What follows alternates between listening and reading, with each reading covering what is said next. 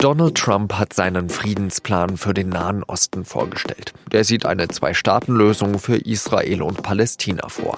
Aber die Palästinenser sehen darin eher eine Verschwörung, ein Kapitulationsangebot, das sie unterschreiben sollen.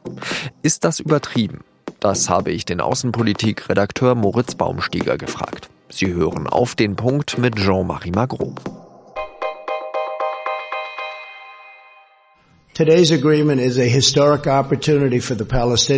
Eine historische Chance für die Palästinenser sei sein Friedensplan. Das sagt Donald Trump. Es sei vielleicht die letzte Möglichkeit für die Palästinenser, ihren eigenen Staat zu bekommen. Trump hat am Dienstagabend im Weißen Haus seinen Friedensplan vorgestellt, zusammen mit Israels Premier Benjamin Netanyahu, der den Plan sehr gut findet und auch zufrieden damit ist. Die wichtigsten Punkte mal im Überblick. Palästina soll einen eigenen Staat bekommen. Das klingt für die Palästinenser erstmal vielversprechend, aber dafür bekommt Israel wahnsinnig viel. Israel hat ja Siedlungen im Westjordanland gebaut. Die sind international sehr umstritten, weil das Gebiet auch von den Palästinensern beansprucht wird. In Trumps Plan steht, dass alle diese Siedlungen Teil von Israels Staatsgebiet werden sollen. Und auch das Jordantal soll offiziell zu Israel gehören. Und Israel kann darüber hinaus auch noch weitere Gebiete annektieren. Palästinas Hauptstadt soll, wenn es nach Trump geht, das östliche Jerusalem sein. Allerdings steht in seinem Plan auch gleichzeitig, dass Jerusalem die ungeteilte Hauptstadt Israels bleiben soll. Die Palästinenser sollen dafür in beträchtlicher Höhe entschädigt werden. Sie sagen Nein zu diesem Plan. Besser gesagt, tausendmal Nein, so ihr Präsident Abbas. Trump Jerusalem steht nicht zum Verkauf, sagt Abbas. Genauso wenig wie die Rechte seines Volks. Dieses Abkommen, diese Verschwörung, so Abbas, werde nicht durchkommen. In den palästinensischen Autonomiegebieten kam es am Dienstag zu Protesten. Die Demonstranten haben Fotos von Trump und Netanyahu verbrannt.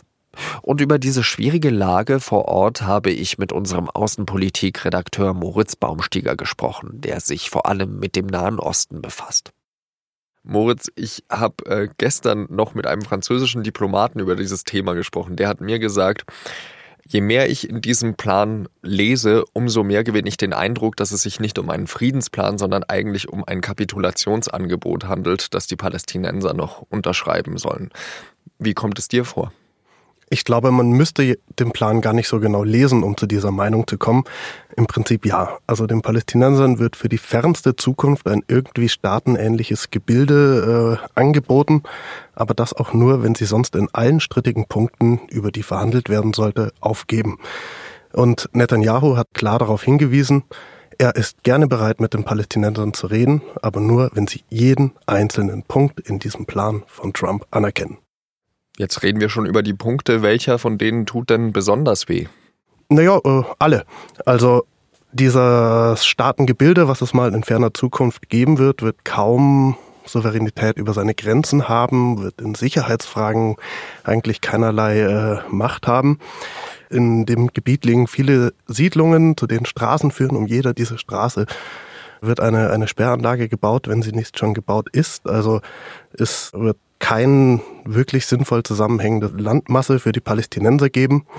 Die Flüchtlinge, auch immer eine große Frage, die in den Nachbarländern angesiedelt sind. 700.000 waren es 1948, sieben Millionen sind es jetzt mit den Nachfahren. Dass die alle zurückkehren können nach Israel, das war, glaube ich, den Palästinensern auch klar, dass das nicht geschehen wird. Dieser Punkt ist abgeräumt worden. Gleichzeitig sollen alle Siedlungen wiederum an Israel gehen. Äh, und die allerschmerzhafteste Frage, Jerusalem wurde auch sehr einseitig entschieden.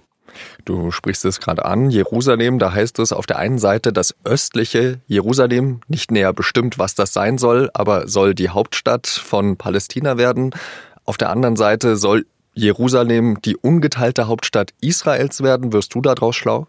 Netanyahu hat in seiner Rede auf dieser Veranstaltung in Washington Trump in allerhöchsten Tönen gelobt. Er hat gesagt, er hätte nie gedacht, auf was für tolle Ideen Trumps Leute kommen. Vielleicht hilft es, dass sie alle Real Estate Guys wären, also Immobilienleute. Und im Prinzip wird jetzt ein Trick angewandt, den schmierige Makler auch in heiß begehrten Großstadtlagen machen. Ein Gebiet irgendwie am Rande der Peripherie wird als zentrumsnah deklariert. In diesem Fall sind das Orte wie Abu Dis oder Shuafat, was Flüchtlingslager waren, die sich weit außerhalb von Jerusalem befinden und mit viel Fantasie man als Ostjerusalem bezeichnen kann. Und im Falle Jerusalem steht eine kleine Sperranlage, also eine, eine hochgesicherte Mauer dazwischen. Diese Teile, wenn ich diesen Plan richtig lese, und ich glaube, das tue ich, sollen den Palästinensern als Hauptstadt angeboten werden. Jetzt heißt es, Palästina hätte vier Jahre, meine ich, um sich diesen Plan zu überlegen. Aber was, was soll denn passieren, wenn die sagen, nee, das machen wir nicht, was sie ja eh schon getan haben? Aber hat es dann überhaupt irgendeine Bedeutung, was die Palästinenser da meinen? Im Prinzip nicht. Es gibt den alten Spruch in dieser gesamten Nahostdiplomatie, uh, the Palestinians never miss the opportunity to miss a opportunity. Die Palästinenser verpassen es nie, eine Gelegenheit zu verpassen. Und dieser Spin wird gerade schon wieder auch auf allen amerikanischen Nachrichtensendern verbreitet. Die Palästinenser werden höchstwahrscheinlich nicht annehmen und ihre Wahl ist, wenn sie nicht annehmen, den Status quo eben in alle Ewigkeit weiter genießen oder aushalten zu dürfen. Das heißt, ein Leben unter Besatzung im Westjordanland mit allen Nachteilen, die das mit sich bringt. Können da irgendwelche anderen Parteien noch äh, eingreifen, den Palästinensern zur Seite stehen? Da wird ja immer von Jordanien gesprochen, von Ägypten, die Nachbarstaaten sind. Ich glaube, einige Staaten wie Jordanien hätten vielleicht wirklich Interesse, den Palästinensern zur Seite zu springen, auch weil man sich historisch und familiär sehr mit ihnen verbunden führt anderen arabischen Staaten, auch wenn die das äh, nach außen nie zugeben würden, ist dieses Palästinenserproblem über die Jahre wirklich lästig geworden. Die werden vielleicht ein äh, paar Worte verlieren, aber jetzt auch nicht wirklich was unternehmen. Also können wir darunter einen Strich machen und sagen, das ist eine tolle Wahlkampfhilfe von Donald Trump für Bibi Netanyahu, oder? Das ist einerseits eine Wahlkampfhilfe für Netanyahu, es ist auch eine Wahlkampfhilfe für sich selbst. Trump wird maßgeblich von Evangelikalen, wie zum Beispiel seinem äh, Vize Mike Pence, unterstützt, die wirklich daran glauben, dass wenn sie dem auserwählten Volk helfen, sie den jüngsten Tag und damit das jüngste Gericht näher ranbringen und dass diese Menschen, diese Evangelikalen an die Urne gehen im November und für Trump stimmen, das ist natürlich in seinem Interesse. Siehst du denn vielleicht auch Parallelen zwischen diesen beiden Figuren, Donald Trump und Bibi Netanyahu? Naja, einige Parallelen sind augenscheinlich. Sie beide stehen gerade innenpolitisch sehr unter Druck. Trump mit seinem Impeachment, Netanyahu durch eine Anklage in drei Fällen von Korruption, die vor Gericht geht.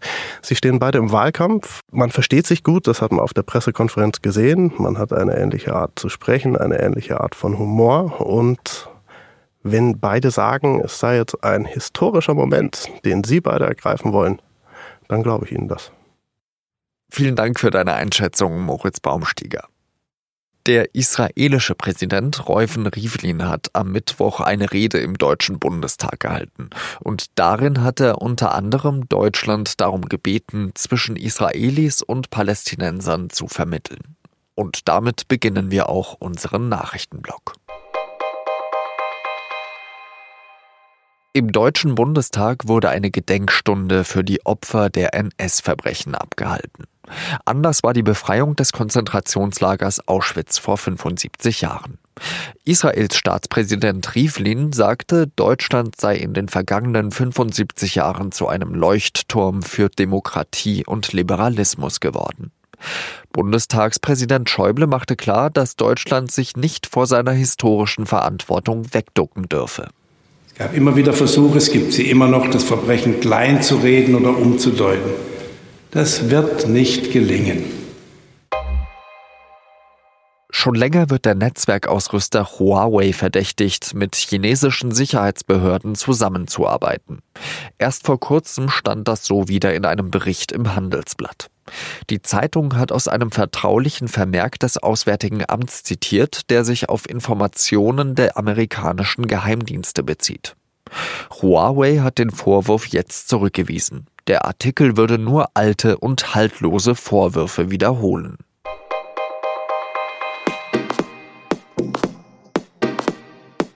Sie wollen noch mehr darüber wissen, wie Trumps Plan im Nahen Osten ankommt?